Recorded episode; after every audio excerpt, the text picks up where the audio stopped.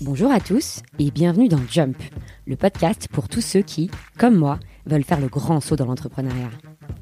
Aujourd'hui, je reçois Raphaël Mavigné, fondateur de la startup Circulaire, qui met en relation plus de 350 startups de l'économie circulaire avec des grands groupes tels qu'Accor, Air France ou Decathlon pour les aider à accélérer leur transition vers le modèle de l'économie circulaire. Mais alors, qu'est-ce donc que l'économie circulaire? Dans cette interview, Raphaël revient sur la définition de ce terme et nous donne des exemples pour mieux le comprendre. Il nous raconte aussi, surtout, comment cette préoccupation environnementale l'a d'abord conduit au tour du monde pendant 17 mois, puis à son retour, comment il en a fait un véritable business vertueux et pérenne. C'est passionnant et brûlant d'actualité. Comme toujours, si le podcast vous plaît, n'hésitez pas à vous abonner et à me laisser une petite note ou un commentaire sur iTunes. Bonne écoute Bonjour Raphaël Bonjour, comment vas-tu? Ben, Ça va très bien, merci. Merci d'avoir accepté mon invitation. Je t'en prie.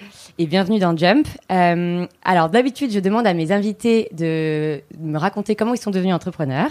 Mais comme Circulaire est un projet, euh, on va dire un peu original et particulier, est-ce que tu, on peut commencer par euh, parler de ce que c'est que l'économie circulaire et de ce que c'est que ce projet-là en particulier? Avec plaisir.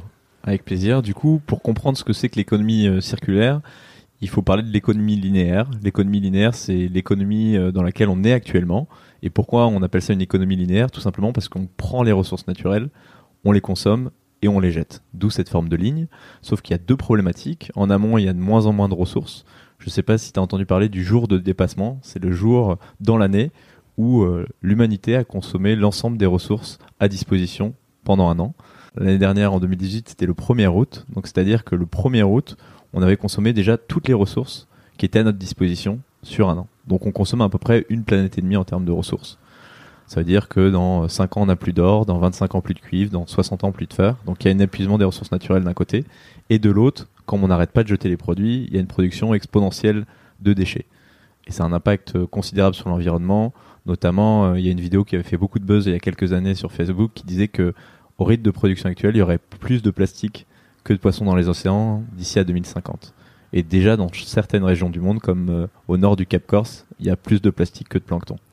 Donc c'est euh, ces deux grosses problématiques qui viennent du euh, modèle linéaire, épuisement des ressources et production exponentielle des déchets.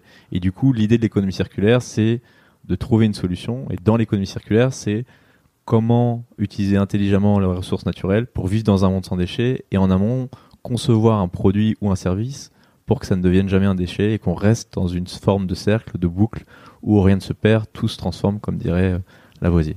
Et ça, c'est une préoccupation que tu as toujours eue, c'est toujours un sujet qui t'a intéressé. Comment est-ce que tu en es venu en fait à, t'intéresser à l'économie circulaire? L'économie circulaire, euh, je l'ai découvert euh, assez tard, il y a 5 ans, mais le développement durable et l'environnement, ça m'a toujours passionné, je pense, de par l'éducation. Euh, quand j'étais petit, j'allais courir dans la forêt avec ma maman et elle me disait voilà, les déchets, il faut les ramasser, c'est pas bien pour la planète. Très vite, euh, elle m'a sensibilisé à, cette thématique. Mes parents étaient aussi pas mal engagés dans des associations altermondialistes, environnementales et du coup, j'étais sensible à ce sujet-là très rapidement. Et puis en grandissant, est venue l'idée de faire un tour du monde. J'avais envie de découvrir un peu, un peu plein de pays différents et surtout de découvrir les écosystèmes naturels. Je suis un passionné d'environnement, de la nature, et en regardant un peu des reportages sur Arte et, autres, je me suis dit mais la, nature est assez incroyable, j'ai envie de partir la découvrir. Et puis au fil des années est euh, arrivée la thématique du changement climatique et un film qui m'a beaucoup marqué à l'époque, c'est euh, Une vérité qui dérange de Al Gore. Et là, je me suis dit, on, va droit dans le mur.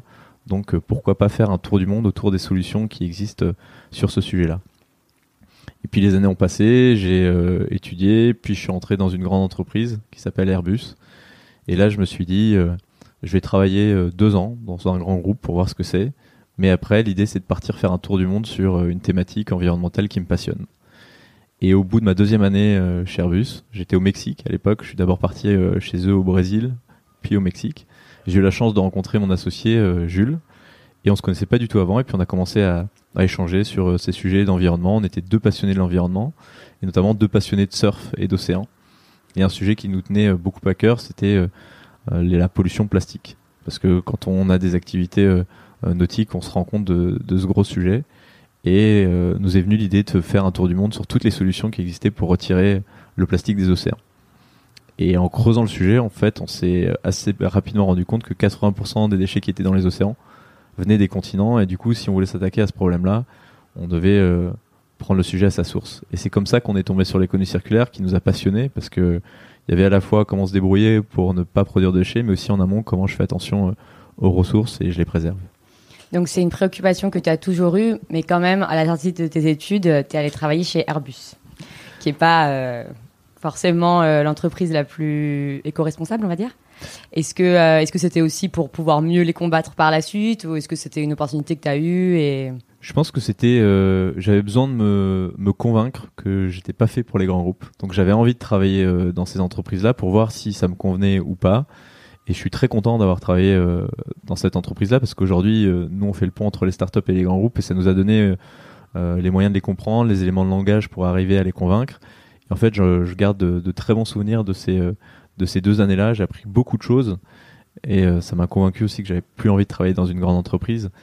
Ce qui m'a aussi euh, poussé à faire ça, c'est par opportunité de voyager. À l'époque, je sors de, de, Sciences Po, j'ai la possibilité de partir en VIE au Brésil, puis au Mexique. Je me dis, mais c'est génial, ça va me permettre de, d'avoir de continuer à avoir cette passion pour le voyage. Et en même temps, quand j'étais dans les bureaux d'Airbus euh, derrière euh, mon tableur Excel et, mon fichier PowerPoint, je me disais il y a quand même quelque chose qui va pas. Je, suis un passionné d'environnement et je travaille pour un, grand groupe qui est euh, pollue, qui pollue énormément. Donc, donc ça n'a fait qu'accélérer le processus de décision de, quitter l'entreprise pour faire un tour du monde. Alors, au bout de deux ans, tu rencontres Jules, qui est aujourd'hui ton, ton, associé sur ce projet. Et là, vous vous dites, on va partir en tour du monde pendant un an et demi et on va aller à la rencontre de projets de l'économie circulaire. En fait, c'est ça s'est construit petit à petit. Au début, on s'est dit, euh, allez, on part faire un tour du monde. Et puis, euh, à la suite de ce tour du monde, on avait vraiment envie de donner une, suite au projet, donc on avait envie de créer notre entreprise. Attends, attends, attends. pas à la suite de ce tour du monde. D'abord, on va parler un peu du tour du monde. Bien sûr. donc, 17 euh, mois, vous comment vous vous organisez Qu'est-ce que vous rencontrez là-bas Comment, comment ça, se, ça se monte, en fait, ce projet à l'origine?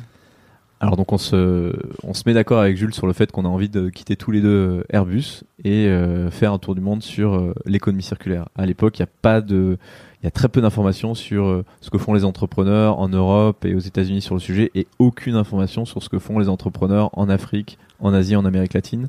Alors qu'ayant vécu dans ces pays-là, on, on, était, on était persuadé qu'il y avait des solutions dont on pouvait s'inspirer. Et donc, on commence à, dans les bureaux d'Airbus, travailler sur euh, un projet de tour du monde. En fait, on travaillait plus trop chez Airbus, on s'enfermait dans nos bureaux et on commençait à se dire bon bah comment on pourrait euh, structurer ce tour du monde, comment on pourrait lever des fonds. Et euh, pendant les six derniers mois, en fait, on préparait activement, activement ce tour du monde, un dossier de, de, pour les partenaires, un dossier de presse. Et donc on quitte Airbus. À l'époque, le directeur d'Airbus nous dit mais les mecs, vous êtes fous, c'est quoi ce projet fumiste? Quand vous quittez euh, Airbus, vous aviez déjà des sponsors Non, pas du tout. On quitte vous Airbus. Pris, vous aviez pris la carte du monde, vous aviez mis en gros un peu des points sur où vous voulez aller, vous êtes dit. Euh... Voilà, on avait sélectionné euh, nos pays, on s'était dit euh, ce serait très chouette de partir un an, mais on ne sait pas si on aura les fonds, et du coup, on se donne six mois pour. rentrer en France et lever des fonds pour financer ce projet. Et là, on avait mis un peu de sous de côté, on savait pas du tout si on allait avoir suffisamment d'argent pour partir ou pas. Comment vous aviez estimé le budget? On avait regardé euh, différents sites euh, en se disant bon bah voilà si on reste 30 jours dans ce pays-là euh, combien combien coûte la vie par jour notamment avec des sites comme le guide du routard ou des sites de, voyageurs. Et donc ça nous donnait un budget on va dire mensuel pour chacun des pays. Et, et donc avec ce budget là on s'est dit bon bah on va essayer d'aller lever les fonds et donc on commence euh, le tour des entreprises en France. Donc on, quitte Airbus, on rentre en France, on crée une association dans un premier temps, un dossier de presse, un dossier de partenaire, une présentation euh, PowerPoint euh, sexy avec voilà ce qu'on va faire et voilà les packs pour nos partenaires. Et on part à la rencontre des, grands groupes pour leur présenter le projet. Et qu'est-ce que vous essayez de leur vendre comme avantage pour eux? C'était quoi l'intérêt de vous financer? Et eh ben au début on, on savait pas trop. En fait on est on, a appris sur le terrain et en fait nous l'idée c'était de se dire comment ce projet d'économie circulaire, eux, peut s'impliquer, euh, enfin, peut les toucher au sein de leur entreprise. Et donc, ce qu'on faisait en amont, avant de rencontrer les entreprises, c'est qu'on regardait toutes leurs politiques RSE, leurs gros défis liés à l'environnement, et on voyait si l'économie circulaire pouvait euh, matcher avec certains de leurs besoins. Et donc, à chaque fois qu'on allait voir un grand groupe, on connaissait déjà plus ou moins euh, leurs besoins et leurs attentes en termes d'économie circulaire et ça nous permettait d'avoir une approche un peu particulière pour chacune des entreprises. Au début, ça n'a pas été très facile. Parce qu'on arrive, on a quitté Airbus et l'image que tu donnes aux entreprises, c'est deux jeunes qui ont envie de se faire payer un tour du monde. Et en fait, euh, quand tu commences à avoir un, deux, trois partenaires, et eh ben, ça commence à faire euh, très sérieux. Quel est le premier partenaire qui vous a financé? Un des premiers partenaires qu'on a eu, je crois que c'est GRDF à l'époque. Vous connaissiez quelqu'un là-bas? Comment vous êtes rencontré en contact avec eux? On est rentré en contact avec eux à travers euh, le réseau de nos écoles, il me semble. Et, euh, on a rencontré la directrice du développement durable qui a tout de suite flashé et qui a euh, sponsorisé euh, le tour à hauteur de 10 000 euros déjà. Donc euh, c'était pour nous c'était c'était vraiment génial. On a été sponsorisé aussi assez rapidement par Generali. puis petit à petit par d'autres d'autres entreprises, Air France. du coup avec déjà deux gros noms sur votre présentation, en fait. Ça allait, ça allait. Et peut-être un conseil, c'est que avant d'aller voir des grands groupes pour lever des fonds, ce qui est intéressant, c'est que le dossier soit solide. Donc c'est de nouer des partenariats avec des associations. C'est pas forcément des partenaires financiers, mais au moins tu peux avoir euh, potentiellement Ashoka, Make Sense, Ticket for Change, qui sont partenaires de ton projet, qui sont des associations reconnues et qui font que quand tu vas présenter le projet à une entreprise, en fait c'est pas euh, juste euh, ton projet, c'est supporté par des associations qui ont un certain renom et c'est à dire que le projet est solide. Et ça aide à convaincre les grands groupes. Et ils vous donnaient pas certaines contraintes, ils vous disaient pas, euh, enfin, je sais pas, qu'il faut que leur nom apparaisse d'une manière ou d'une autre. C'était quoi en fait le deal euh, concrètement du coup? Nous en fait, on avait préparé. Euh, en fait, il faut leur faciliter le, le travail. Donc, on avait préparé trois packs, un pack à 2500, un pack à 5000, un pack à 10 000 avec des services inclus. Effectivement, il y avait de l'image, le fait qu'on puisse monter le, mettre le logo en avant sur leur site, et ça leur allait bien. Mais l'idée, c'était quand même d'aller plus loin parce que tu vas pas lever 10 000 euros en mettant juste le logo d'une entreprise.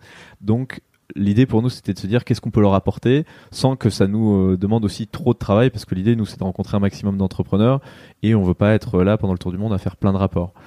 Et, euh, et ce qu'on s'est dit aussi, c'est que à la fin, on voulait travailler avec ces entreprises. Donc, une idée qui nous est venue, c'est de faire, euh, notamment dans les paquets, une offre de workshop au retour du tour du monde. Où on allait au sein de l'entreprise faire un rendu, une conférence et un workshop avec les collaborateurs pour présenter l'économie circulaire et voir comment ces entreprises pouvaient s'en emparer.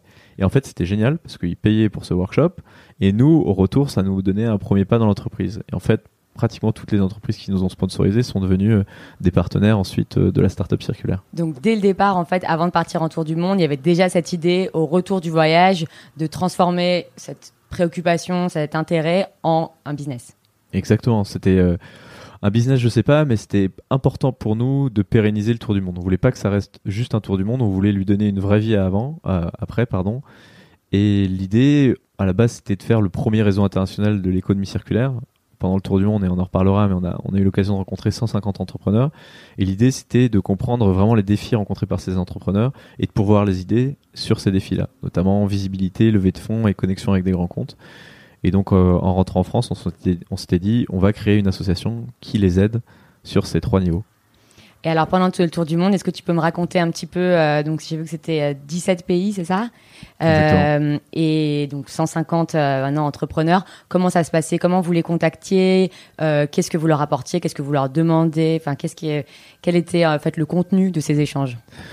Alors déjà dans la sélection des pays, nous on avait envie d'être sur les cinq continents. On voulait voir aussi bien des pays du Nord que des pays du Sud pour voir les différences de, de dynamique. Et comment on identifie les projets En fait, on avait déjà des partenaires en amont comme Ashoka, Make Sense, qui nous permettaient d'identifier des entreprises à euh, impact social qui faisaient de l'économie circulaire. Nous, on faisait une veille aussi euh, en amont qui nous permettait d'identifier euh, quelques projets. Et en fait, l'objectif, c'était d'arriver avec entre 3 et 5 projets identifiés par pays en amont, pas plus, pour se donner la possibilité d'en rencontrer d'autres qui n'étaient pas encore connus du grand public. Donc là, comment tu fais euh, en amont Je sais pas, un exemple, euh, vous êtes allé au Brésil ou je sais pas où. Oui, au Brésil. Voilà, au Brésil. Euh, là, tu tapes Startup économie circulaire Brésil et tu vois un peu ce qui sort et tu contactes les gens comme ça? Exactement. Alors à l'époque, l'économie circulaire, le nom n'était pas encore trop utilisé, donc on t'appelait Startup, déchets, recyclage, environnement, et on identifiait les startups qui nous paraissaient être les plus pertinentes dans les villes où on se rendait. Et ils avaient tous un site internet, un moyen de les contacter facilement euh... Celles qu'on identifie en amont, oui.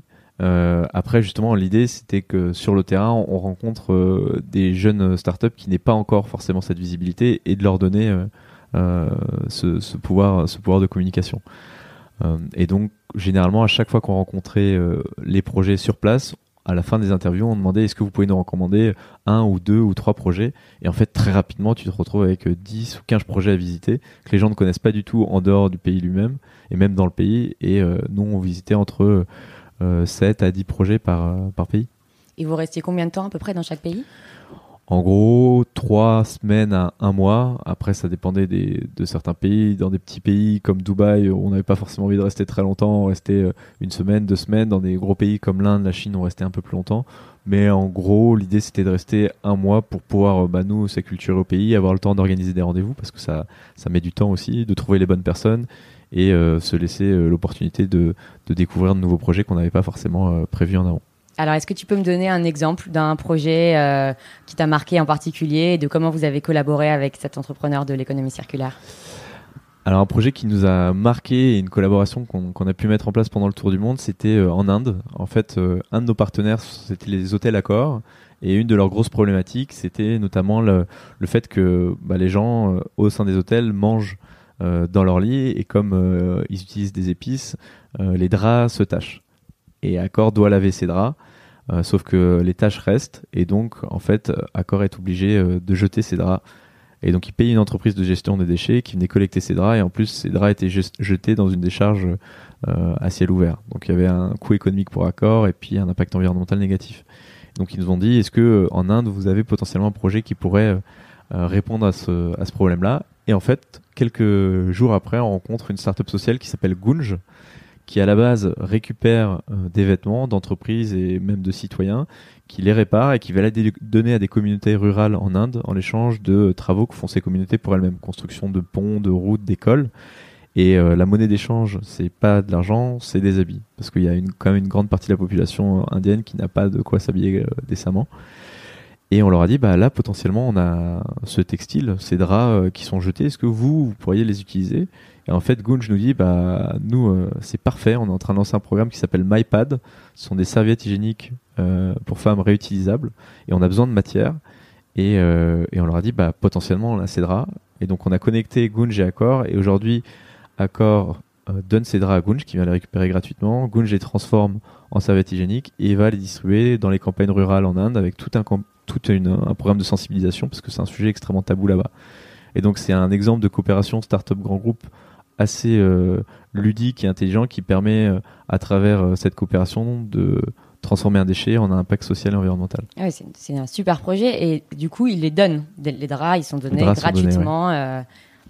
Voilà. Super. Et donc plein de projets comme ça, donc 150 en tout. On en a vu 150. Un autre dont j'ai très envie de, enfin peut-être deux autres dont j'ai très envie de parler. Vas-y, vas-y. un c'était au Maroc euh, on a découvert la permaculture. La permaculture, c'est une agriculture régénératrice qui n'a besoin ni de pesticides ni d'engrais. Et euh, pour quel type euh, de produits Tout type de fruits et légumes. Tu peux potentiellement remplacer l'agriculture industrielle d'aujourd'hui par de la permaculture. Et en fait, c'est une association qui s'appelle Orange Bleu Maghreb qui avait envie de mettre en place de la permaculture au sein de Casablanca. Ils sont allés voir le maire de Casablanca, ils lui ont demandé est-ce qu'on peut avoir un terrain pour mettre en place un jardin de permaculture? Et le maire leur a donné une décharge aussi à ciel ouvert où il y avait plein de déchets. Et en fait, en l'espace euh, d'un an, grâce à la permaculture, ils ont réussi à transformer une décharge qui avait des sols pollués en un jardin où tu fais pousser des fruits et des légumes bio et tu crées aussi des emplois en local. Donc ça nous a montré à quel point, à travers une agriculture durable et circulaire, tu peux euh, transformer un paysage et même euh, rendre une, décharge en, jardin bio. C'est assez incroyable. Et puis peut-être un, dernier projet qui nous avait marqué aussi, c'est euh, aux États-Unis, euh, New Light Technology qui arrive à convertir le CO2 et en faire du bioplastique. Et ça, c'est assez incroyable. Alors ça, euh, j'ai déjà entendu du coup ce projet dont tu parlais dans une autre interview. je, je comprends pas bien en fait comment est-ce que chimiquement, après je, je suis pas physicienne, hein, mais comment tu transformes du coup un gaz en une matière? Alors en fait, pour revenir à la genèse du projet, c'est un start-upper qui s'appelle Marc Herrera qui s'est dit Aujourd'hui, euh, on considère le CO2 comme un déchet, c'est la principale euh, raison du réchauffement climatique. Pourtant, dans la nature, euh, le CO2 c'est une ressource. Les plantes en ont besoin pour faire leur processus de photosynthèse, l'araignée en a besoin pour faire sa toile, même nous on en respire. Donc pourquoi ne pas l'utiliser comme une ressource? Et en fait, il a mis au point cette technologie qui capte les émissions de gaz à effet de serre des entreprises. Donc ce sont des bonbonnes qui, dans lesquelles sont stockés le CO2. Ces bonbonnes ensuite sont collées à un liquide et donc le gaz va rentrer dans un liquide. Ça va à travers une réaction chimique donner une poudre. À partir de cette poudre, tu avoir des plastiques, des pelettes de plastique qui sont utilisées pour faire euh, potentiellement des chaises ou tout autre euh, produit euh, en plastique. donc pour donner un exemple très concret, ils ont travaillé avec Ikea, Ikea produit ses meubles, émet du CO2, le CO2 est capté par New Light Technology, ce CO2 est transformé en bioplastique et ce bioplastique est utilisé pour faire les meubles Ikea qui sont 100% recyclables. Donc, c'est-à-dire qu'ils mettent ces bonbonnes en fait à proximité des usines, euh, sur le toit ou quelque chose comme ça pour euh, attraper les particules. Et, et après, il n'y a rien d'autre euh, parce que dans, le plastique, il y, y, a du pétrole d'habitude. Bien sûr. Et là, par exemple, il n'y a pas de pétrole. Il n'y a pas de pétrole. D'accord. Donc c'est un plastique qui Pur. qui est sans pétrole et c'est génial, sachant que quand on sait que le pétrole c'est en quantité finie, et qu'il y a un impact environnemental de plus en plus important à aller le chercher, notamment avec les gaz de schiste, bah là, ça montre qu'à travers des technologies comme celle-ci, on peut s'affranchir potentiellement euh, petit à petit euh, du, pétrole. Super, merci beaucoup pour ces trois exemples euh, très intéressants. donc du coup, vous voyez tous ces projets passionnants pendant pendant ce tour du monde, et ensuite vous rentrez en France, et là vous vous dites, ok, on va on va on va faire ça de notre vie, et on va essayer d'en faire une véritable entreprise. On rentre en France, déjà le premier constat c'est qu'on se dit euh, on a toutes les solutions pour mettre en place une économie euh, durable, respectueuse de l'homme et de l'environnement. Donc ça c'était vraiment quelque chose qu'on avait euh, dont on avait besoin avec Jules, c'était de se convaincre qu'on avait toutes les solutions. Et là on se dit mais si on a toutes les solutions, pourquoi ça se met pas en place? Et donc nous notre objectif c'était d'activer ces solutions et de les déployer à grande échelle. Donc dans un premier temps, on crée une association. Enfin, l'association était déjà créée, donc on, on continue à la faire perdurer avec l'idée d'accompagner les startups à se développer à grande échelle en les accompagnant sur la visibilité, la levée de fonds et la connexion avec des grands comptes. Donc visibilité, c'est-à-dire vous les aidez un peu dans leur campagne marketing, communication, genre site internet, euh, ce genre de choses?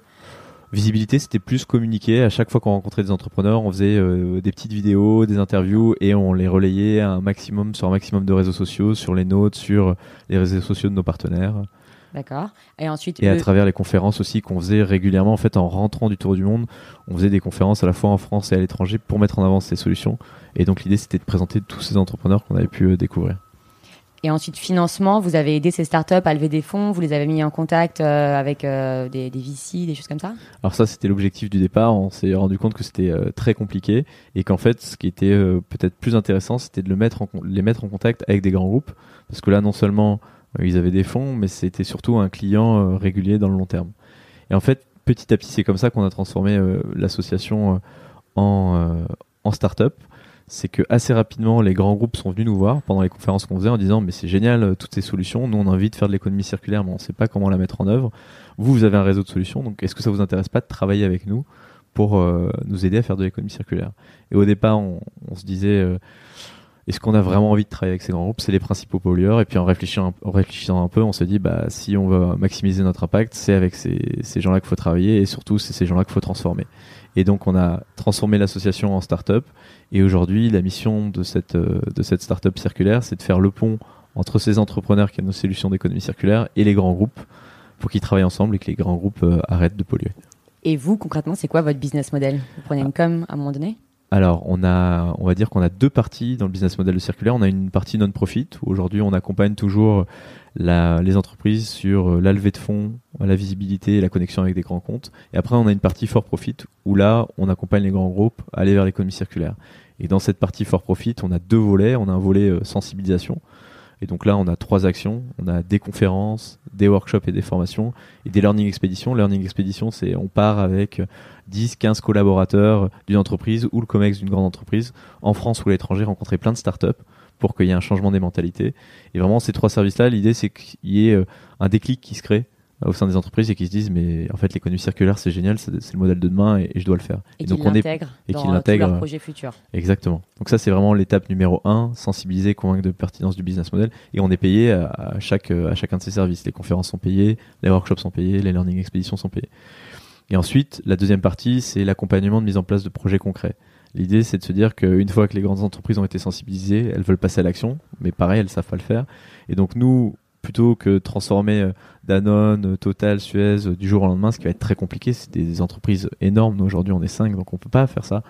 par contre, ce qu'on peut faire, c'est identifier une problématique très précise qu'ils ont en termes de déchets, en termes de nouveaux matériaux, d'éco-conception, et trouver les startups avec lesquelles ils peuvent collaborer pour mettre en place un projet pilote qui a un impact environnemental positif et potentiellement une rentabilité économique pour que ce soit périn dans le temps. Donc, vous faites des missions de conseil.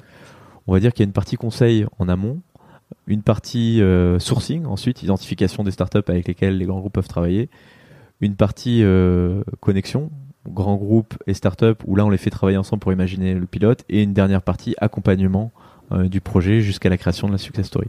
Donc c'est un processus en, quatre étapes. Et donc si tu me racontes un petit peu les débuts, le passage en fait de l'association à la start-up, c'était quoi les grandes étapes et en fait vous en êtes tout aujourd'hui et euh, quels sont en fait les, projets euh, les, plus importants sur lesquels vous travaillez? Alors les grandes étapes, bah, c'est quand on s'est dit euh, allez on passe d'association à start-up. C'était du coup start-up, ça voulait dire créer un, business model viable. Et ça, quand on s'est lancé, on n'avait aucune idée de ce qu'on allait faire, donc on, s'était dit bah potentiellement on va faire des conférences et du sourcing. Et puis petit à petit, en fait, le business model s'est construit au fur et à mesure du temps, en travaillant avec euh, les entreprises, en comprenant leurs besoins, on s'est dit bon bah voilà, il y a vraiment un besoin sur la sensibilisation, il y a un besoin sur les projets pilotes, et donc il faut mettre en place les services adéquats pour répondre à ces besoins. Et donc petit à petit, on a développé les services, mais là encore aujourd'hui, on est en train de développer de nouveaux services et ça évolue euh, constamment. Donc euh, c'est un business model qui est en permanente évolution. Ce qui a été important pour nous aussi, c'est de créer une récurrence financière parce que dans une dans une entreprise de service, en fait, tu vends un service, c'est un one shot et après qu'est-ce qui se passe? Donc comment tu arrives à, créer une trésorerie récurrente? Donc on a monté un club euh, pour les grands groupes il y, a, euh, il y a un peu moins de six mois maintenant. Où ils payent une cotisation Où ils payent une cotisation annuelle et on les fait se rencontrer euh, quatre fois par an avec des startups pour qu'ils co-créent des solutions. Et là, ça nous permet d'avoir cette trésorerie récurrente et d'avoir un, un matelas de confort pour pouvoir payer les personnes qui travaillent chez Circulaire. Et après, en, termes de financement, l'avantage, c'est que vous n'avez pas eu besoin de beaucoup de fonds tout de suite, puisque c'était c'était surtout de, votre travail c'était du coup, ah, du coup homme et c'était vous deux euh, avec ton associé, n'est-ce pas Exactement. L'avantage de mettre en place une, une société qui euh, vend de la connaissance ou une société de service, c'est qu'il n'y a pas de gros investissements à avoir. Au final, les investissements que tu vas avoir, c'est potentiellement les locaux. au départ, on était deux avec Jules et donc on pouvait travailler de chez nous. Puis euh, après, ce sera le salaire de, de tes employés. mais t'as pas d'investissement sur une technologie ou comme ou sur une appli ou quoi que ce soit. Donc c'est c'est plus simple, on va dire, de construire son business model là-dessus parce que tu n'as pas des coûts fixes euh, importants. Et du coup, si on parle un peu de l'équipe et aussi de ton associé, euh, donc Jules, à la base, vous étiez euh, amis euh, à Mexico, vous avez, vous avez, fait ce long voyage, donc j'imagine que quand tu tiens euh, un an et demi avec quelqu'un au quotidien, c'est a priori que tu peux t'associer avec pour faire une entreprise. Mais comment ça se passe? Comment vous répartissez les rôles Et qu'est-ce qui fait que ça marche en fait au quotidien entre vous? Alors avec Jules, c'est une longue histoire d'amour. Déjà, ce qui est génial, c'est qu'on est parti, euh, on est parti faire le tour du monde alors qu'on se connaissait depuis un an. On s'est, on s'est vraiment rencontré au Mexique et tout de suite, on a eu, euh, on a, on a très vite euh, accroché, ouais, coup de foudre. Je pense que ce qui a aidé, c'est que on a la même vision avec Circulaire et on a une passion en commun aussi, le surf. Et ça, ça, et ça, ça fédère. on n'est pas très compliqué tous les deux aussi. Donc pendant le tour du monde, ça s'est vraiment très très bien passé. Et je pense que pour choisir euh, son associé ou, euh, ou la personne avec laquelle on va travailler, euh, vivre vraiment avec lui ou avec elle pendant un temps assez long, pendant comme dans le cadre d'un, enfin comme c'est le cas dans, dans, le cadre d'un tour du monde, c'est un des meilleurs moyens de tester si ça marchera ou pas, parce qu'il y a des moments où, où tu as des situations un peu critiques, où tu es fatigué, où tu en as marre, donc rapidement tu pourrais te prendre la tête. Or non, on s'est pratiquement jamais pris la tête, donc c'était génial. Donc en rentrant du tour du monde, on s'est dit bon bah go, on monte le projet ensemble, c'est parti. Et sur la répartition des rôles, là, on commence à les répartir, mais en fait, on est encore une jeune équipe, donc euh, dans une startup, tu fais tout, même les cinq. Là, on est cinq maintenant, tout le monde fait un peu de tout. Après, avec Jules, on est principalement maintenant, on était beaucoup dans l'opérationnel. Petit à petit, on essaie de s'en détacher pour être plus dans le notre force, qui est euh, la représentation euh, publique, les conférences, l'inspiration, faire passer un message et puis le commercial aussi euh, aller chercher les contrats parce qu'aujourd'hui euh, même si ce serait bien que ça s'en détache petit à petit l'image de circulaire est très attachée à, Jules et Raphaël et donc euh, on va on va être force de proposition au niveau au niveau commercial. Quels sont vos objectifs pour 2019 pour 2019, bah déjà c'est de c'est de passer tout le monde en CDI chez Circulaire. notre objectif aussi c'est de se déplacer à Biarritz. quand on a créé la se délocaliser à Biarritz? Se délocaliser dans le Pays Basque. Euh, quand on a créé la startup, nous c'était euh, avec Jules quelque chose qu'on s'était dit et qui nous tenait à cœur, c'est-à-dire qu'on voulait vivre euh, à côté d'un lieu euh, qui nous qui nous tient pas cœur. Et le Pays Basque c'est le cas notamment à cause du surf. Et donc là Jules part en avril. Moi je partirai en septembre. L'idée c'est d'être entre Paris et, et, et le Pays Basque et mais ça va être rencontrer les, les, grands groupes, euh, ils sont plutôt à Paris quand même. Ils sont à Paris, exactement. Mais vous ferez des allers-retours euh, toutes les semaines ou. Ouais, on, verra. Euh. Mais l'idée, c'était vraiment de se dire que la start-up c'est important, mais ce qui est important aussi, c'est la qualité de vie, notre qualité de vie, la qualité de vie de toute l'équipe, et que chacun puisse potentiellement travailler d'où bon lui semble. Et l'équipe est d'accord pour se délocaliser Ouais, bien sûr. Et c'est possible que l'équipe une partie de l'équipe reste à Paris, une partie se délocalise au, Pays Basque et peut-être dans d'autres endroits. Euh, merci beaucoup. On va terminer l'interview par quelques petites questions euh, que je pose traditionnellement à, mes invités, un peu plus personnelles, j'ai envie de dire. Euh, et d'abord lié à ton expérience, ce long voyage extraordinaire que tu as fait. Est-ce que tu aurais un conseil pour les gens qui veulent faire un tour du monde et, je sais pas, une destination insolite ou quelque chose que tu recommanderais en particulier? Un conseil, c'est lancez-vous maintenant, parce que le meilleur moment pour faire un tour du monde, c'est maintenant, c'est quand on a, Enfin, il n'y a pas de bon moment. Mais je veux dire, quand on sort de l'université ou quand on a fait 2-3 ans dans un grand groupe, on a l'occasion de partir sans remettre en cause euh, beaucoup de choses avant d'avoir des enfants, avant d'être euh, vraiment dans, dans une vie active à 100%. C'est c'est le bon moment et ça peut paraître un peu un peu euh, pas terrifiant, mais on peut avoir un peu peur en se disant bah, est-ce que je quitte pas une situation de, de confort et est-ce que j'arriverai à la retrouver par la suite? Mais en fait, c'est tellement enrichissant ce tour du monde. Ça ouvre, ça ouvre plein d'opportunités, on fait plein de rencontres. Euh, et généralement, on en ressort euh, que grandi avec potentiellement plein d'autres envies. Donc, euh, donc le retour pour moi, c'est lancez-vous. Et c'est pas besoin de partir pendant 17 mois, on peut partir 6 mois, 4 mois. Mais c'est vraiment une, une, expérience incroyable et qui, je pense, qui change vraiment une vie. Donc allez-y et lancez-vous. quoi. Est-ce que tu as lu un livre qui t'a particulièrement inspiré sur l'économie circulaire ou sur l'entrepreneuriat ou autre, un roman Alors sur l'économie circulaire, moi, un, livre qui m'a beaucoup plu, c'est Cradle to Cradle, donc euh, du berceau au berceau de William McDonough et, Michael Brandgart, qui explique euh, euh, comment on peut passer d'une économie justement linéaire à une économie où tous les matériaux et tout ce qu'on fait pourrait avoir un impact positif sur l'environnement. Donc ça ça m'a vraiment particulièrement marqué. Et après un petit roman comme ça euh, les gens peuvent le lire en, l'espace d'un week-end, moi que j'aime beaucoup, c'est L'âme du monde de Frédéric Lenoir, qui euh, présente un peu, qui est un, peu un guide de vie euh, spirituel, mais narré de façon très simple et ludique et qui amène à, se poser les bonnes questions et à réfléchir sur ce qui est important dans la vie et, où on veut aller. Super, bah, je mettrai les, les, références dans les notes du podcast. Et ensuite, les deux questions de la fin que je pose toujours à mes invités. Est-ce que tu as une idée de boîte pour moi? Une idée de boîte pour toi? Alors là, c'est la fin des emballages euh, plastiques à usage unique. Donc euh, il va falloir euh, révolutionner l'industrie du packaging. Donc un packaging durable, comestible, intelligent, je pense que ça pourrait être, ça pourrait être vraiment génial. Comestible, c'est très intéressant. et la question de la fin, quelle est ta chanson française préférée? Et on enchaînera du coup sur ce titre pas moral contre tout chacal, l'aventurier contre tout guerrier. ça, ça, te va très bien. Euh, super, bah on enchaîne sur Indochine. Allez, à la semaine prochaine les jumpers. Merci Raphaël. Ciao.